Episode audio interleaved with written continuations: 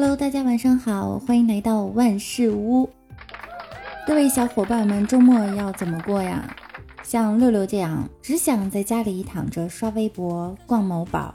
虽然周末没人陪，但还是有人关心的。打开手机一看，全是幺零零八六的问候。好不容易有一个陌生号码的短信，还心想着也许有谁暗恋着我呢。满怀期待的打开，竟然是诈骗短信。曾经听过一则新闻，在浙江建德打工的河南籍男子张先生，因为听从交纳几百元便可预测中奖号码，交纳几千元提供彩票内幕数据，交纳几万元提供彩票二等奖号码等骗子信息，半年时间陆续被骗十余次，累计被骗十六万余元人民币。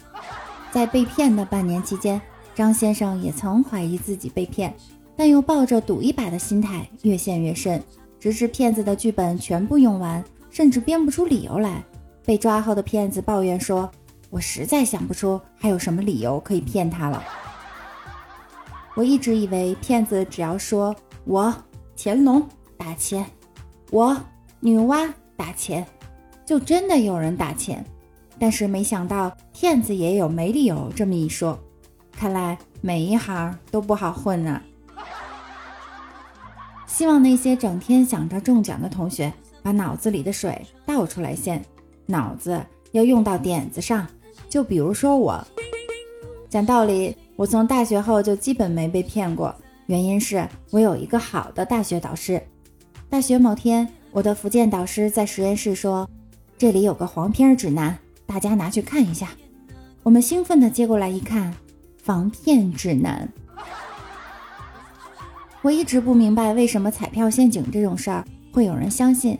国内的彩票不都是各种动物中的奖吗？啥时候能轮到过人类？去叔叔店里帮忙，有客人结账，给我一百四十块。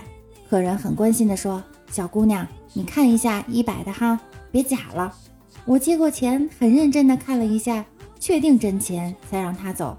过了一会儿找别人钱，我才发现。原来那两张二十的是假的。李大脚也曾经收到诈骗短信：“你孩子在我手上，今日之内打一万块到账户叉叉叉上，否则别怪我不客气。”李大脚说：“趁热吃了吧，别浪费。”初中时有一天放学，李大脚看到他们班上一个漂亮的女生掉了一张一百块钱，李大脚马上以迅雷不及掩耳之势。赶紧捡起来。说到这里，肯定有人会以为他贪图小便宜，然而并不是。后来他偷偷的跟着他，他想买东西时，终于发现自己钱掉了，就蹲在路边哭。这时李大脚立刻上去问情况，然后默默的掏出两张五十的给他，告诉他这是李大脚刚捡的。他感动的对李大脚另眼相看。之后没几天，他们成功的在一起了。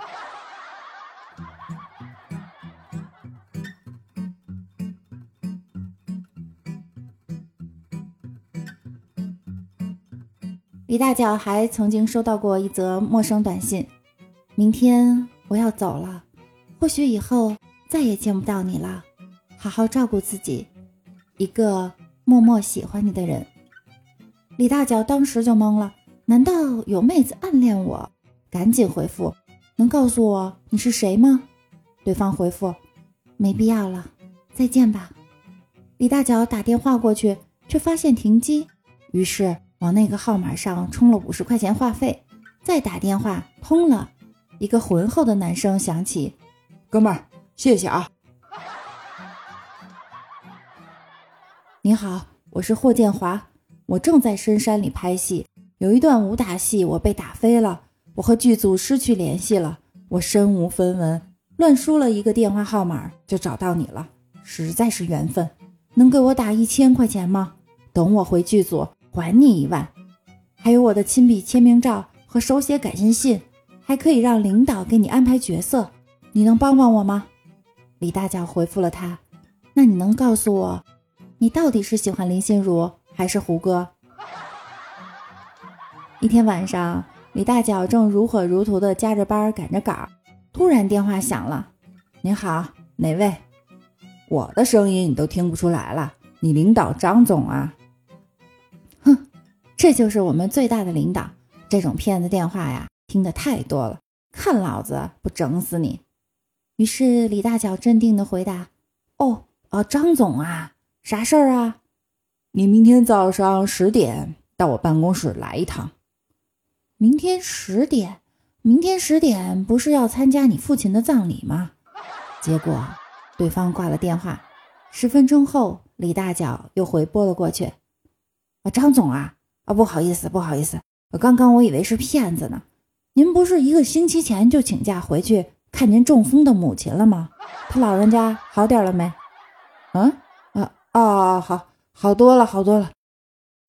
还有，听说您夫人前段时间被人猥亵了，事情都发生了，您想开些。啊，没没事没事。你一会儿还听说您刚刚生的儿子就夭折了呀？怎么会这样？对方又挂了。第二天早上十点。李大脚换了个号码，又拨通了这个电话。喂，张总吗？我李大脚啊，你昨天不是让我到你办公室吗？怎么没人啊？李大脚，哦哦，是的，我现在呀有点事情，你到公司楼下等我十分钟，我们一起见个客户。十分钟后，电话响了。李大脚啊，我现在跟客户在一起呢。还回不来，那个我要给客户呢买点礼物，早上忘了带钱包，你马上给我老婆账号上打两千块，一会儿回来还给你。哦，你老婆在我家呢，我直接给她就好了。不过他的噩梦才刚刚开始，李大脚想起了以前一个黄焖鸡的故事，于是，在朋友圈更新了一个状态：遇到个骗子，自称张总。哼让我去办公室一趟，大家帮我打这个电话，点个黄焖鸡吧。随后很多个电话打了过去，喂，张总吗？哎，请帮我送个黄焖鸡啊，少辣。哎，张总吗？你不是让我去办公室一趟吗？你不会是骗子吧？我是你领导，我的声音都听不出来了。那你帮我订个黄焖鸡吧，张总。你搞什么鬼啊！送个黄焖鸡这么慢？老张吗？你谁啊？你爹呀？听不出来啊？爹想吃黄焖鸡了啊！赶紧给爹送来。儿子，儿子，我是你爸爸，你过来坐下，咱爷俩今儿谈个话。张总啊，我是你昨天打电话的李大脚啊，今天黄焖鸡卖的还不错吧？哥，我错了，哥，今天电话都被打爆了，你别搞我了，行不行？